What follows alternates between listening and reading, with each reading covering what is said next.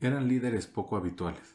Como cuenta la Biblia, la mayoría sabía más de remendar redes que de ganar adeptos cuando Jesús les dijo que los convertiría en pescadores de hombres. Hoy, más de dos mil años después, los doce discípulos siguen haciendo eco al mensaje de su Maestro.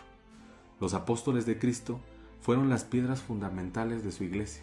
En Apocalipsis 21:14 se nos dice que los doce cimientos del muro de la Nueva Jerusalén tendrán inscritos sobre ellos los nombres de estos doce. Eso nos muestra la importancia que tienen para Dios. Por eso en esta serie de episodios estaremos estudiando su vida para ver qué podemos aprender de ellos.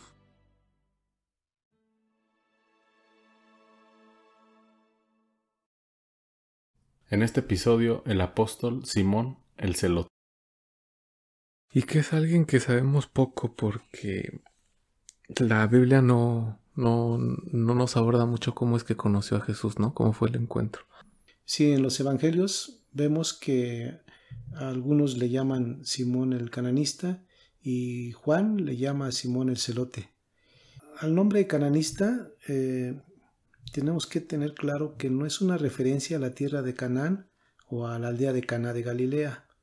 Eh, cananista viene de la raíz hebrea Caná, que quiere decir celoso ferviente. O sea que nos habla de que este discípulo del del Señor, del Maestro, era una persona con pasión, con celo, ¿no? Con muchos ideales, porque los celotes, como hemos hablado en el episodio de, mm, si no me equivoco, el de la plenitud de los tiempos, eh, abordamos ahí que los celotes eran un grupo político dentro del judaísmo y dijimos que había otros cuatro, ¿no? Dentro de, de los fundamentales. Estaban los fariseos que eran como los más ortodoxos o los apegados a la ley, pero más legalistas. Los saduceos que eran como los liberales, por así decirlo. Y los esenios también comentamos que eran pues más ascetas, minimalistas, como tipo monjes más abstraídos del mundo. Sí, de hecho los celotes eran en todos los sentidos extremistas, pues ellos, al igual que los fariseos, interpretaban la ley de, pues de manera literal. Incluso ellos decían que, incluso ellos decían que pues solo Dios tenía el derecho de gobernarlos. O sea, ellos no aceptaban que un rey pagano los gobernara. Ajá, que hay una diferencia, creo yo, lo que acabas de decir es cierto. Tenían similitud con los fariseos, pero los fariseos hasta cierto punto llegaban a acuerdos con los romanos, porque como hablamos en episodios eh, anteriores, vimos que los fariseos y los saduceos llegaban como a mantener el status quo ahí con los romanos, ¿no? Pero estos celotes sí se oponían con todo al dominio romano. O sea, eran el grupo más radical al grado de que llegaban a saquear lo que podían y generaban, o sea, lo que intentaban ellos era molestar al gobierno opresor, con así decirlo hoy en día atentados que perturbaran lo que es el dominio, o lo que era el dominio romano. Trataban de derrocarlos, o sea, de, de, echarlos de su nación. Y todavía dentro del grupo este de los celotes había una ala extrema que eran como sus fuerzas especiales, que eran los icariots. Muchos historiadores y entre ellos Josefo nos comentan que este grupo de los celotes fue los que propiciaron que pues que Israel fuera destruido en el año 70 o los que provocaron. Y de alguna manera sí, aunque nosotros sabemos que fue un, un, juicio especial que Dios hizo que, que en términos humanos se puede comprender así, ¿no? El punto que yo quiero enfatizar es que estos celotes odiaban tanto a los romanos que para ellos la vida de un romano pues no valía nada. Y también estaban dispuestos a matar incluso a cualquiera que colaborara con los romanos. Y como iban pues de civiles porque no es que andaban uniformados, porque en ese momento Israel no tenía un ejército como tal. Era un conflicto para los romanos porque eran como pequeños golpes de guerrilla que daban. Y por eso hablamos de que este era... ¿Por qué estamos hablando esto? Porque este era el trasfondo de Simón. Estos eran los ideales del celote. Esto era lo que, lo que él creía y en lo que estaba dispuesto incluso a poner su vida, ¿no? Sí, los celotes eran patriotas dispuestos a todo. De hecho, ellos estaban convencidos de que pagar tributo a un rey pagano pues era un acto de traición a Dios. Ahí está como una contradicción, ¿no? Con Mateo. También porque tener a, a, un recaudador de impuestos con un celote juntos era como algo complicado, ¿no? Uno lo veía como un traidor y el otro pues yo creo que se sentía en cierto modo hasta, hasta inseguro, ¿no? Pero ahí se ve como el poder de la unión, ¿no? De, de Dios, de, unir esas pues ideologías en el fin común que era la venida del Mesías y la manifestación del, del Hijo de Dios. Y sí, como que los celotes tenían muy arraigada la idea del libertador, como los oferimos, o sea, como los jueces y también como los macabim, ¿no? Como los macabeos, o sea, esos libertadores pues violentos, ¿no? Que tomaban la espada y iban a la guerra. Y sin embargo creo que Jesús le muestra a Simón el celote otra forma en la que uno tiene que tener un celo santo, ¿no? Eso que dijiste de, Mateo es cierto porque Mateo pues era el publicano, no será un traidor a la nación, a la patria, incluso a la fe. Porque bueno, sabemos que un publicano pues era el cobrador de impuestos, o sea, en ese punto Mateo era como parte del aparato que les extraía el dinero al pueblo judío para mantener el imperio romano que siguiera oprimiéndolos, o sea, mantenían las fuerzas militares y la política con los impuestos, entonces se mantenía el yugo. Entonces es curioso, interesante cómo es que Dios en las, eh, bueno, Jesús selecciona a estos dos hombres tan radicalmente opuestos y los pone a compartir tres años y medio en un ministerio que los transforma totalmente. Y es ahí que podemos ver también el poder transformación, de transformación de, de Jesús. ¿no? Más allá de los milagros que, que hizo, esto también es un milagro. Y creo que con Simón el Celote como que aplicaría también lo que está escrito en Filipenses 3.7, que también fue escrito por otro celoso, ¿no? Solo que de otra facción religiosa, que dice cuantas cosas eran para mí ganancia, las he estimado como pérdida por el amor de Cristo. Creo que ahí está una transformación que que pudo haber experimentado Simón.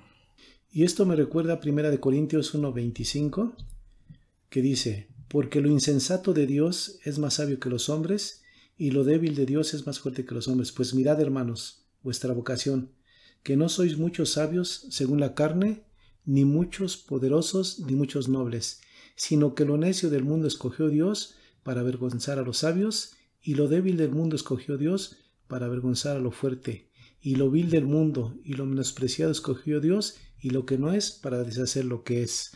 Esto nos muestra que eh, Jesucristo le eligió a los doce, que fueron unas personas comunes y corrientes.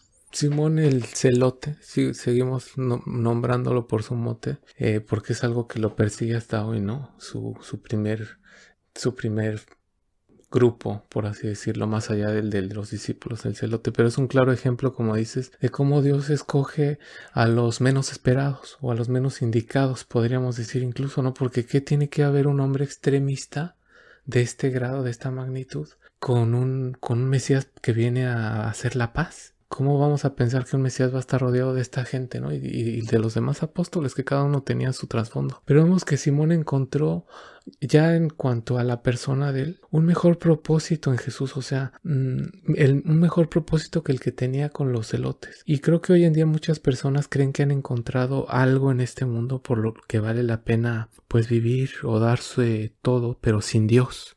Y es la Biblia la única que nos puede satisfacer plenamente porque ahí está la, palabra de Dios. Muchas veces nuestra profesión o nuestra pareja, nuestra familia, una causa noble incluso, ¿no? Puede, podemos decir como los elotes es por lo que estamos dispuestos a, darnos. Pero cuando, cuando nos encontramos con, con Cristo, como dice Pablo, todo llega a ser basura. Y yo creo que para Simón el celote, el haber estado en este partido tenía que haber implicado que él estaba muy seguro de que era su misión, su propósito en la vida, todos sus ideales, al grado de que podía morir en alguna escalada, ¿no? Que hubiera. Pero Jesús llega, no sabemos cómo es que se lo presenta y rompe esos paradigmas. O sea, cuando conoce a Jesús, rompe todo su paradigma. Porque quiero terminar rápido con este trasfondo político de Simón. Porque incluso él mismo, pudo, como, al igual que que, este Judas, que era Iscariot, también, o sea que traían un trasfondo ahí revolucionario los dos, pudo haber sido también, quizá al, principio como una motivación de seguir a Cristo, como decir, ah, pues quizá este hombre pueda ser el líder que dirija nuestra causa o que, que nos encabece, ¿no? Incluso pudo haber sido quien traicionara a Jesús, porque también después de, ver que Jesús no hacía nada tan radical como él estaba acostumbrado a, estar rodeado de esa gente, se pudo haber defraudado, pero vemos que después de los tres años que pasó con Jesús, todo lo que pensó y todo lo que creía lo hizo cambiar de una manera intrínseca y profunda, real. Sí, es como sorprendente, ¿no? El cambio que puede, que puede hacer Jesús en una persona. Creo que el ejemplo de Simón el Celote es muy claro de cómo Dios puede canalizar nuestra fuerza y nuestra, o sea, nuestro ímpetu hacia hacer un cambio en algo, hacerlo en algo que de veras es real y que también es eterno, ¿no? Creo que así como Simón el Celote hay muchos hermanos que, que han cambiado su perspectiva de ver la vida por este poderoso ser que es Jesús para transformarnos.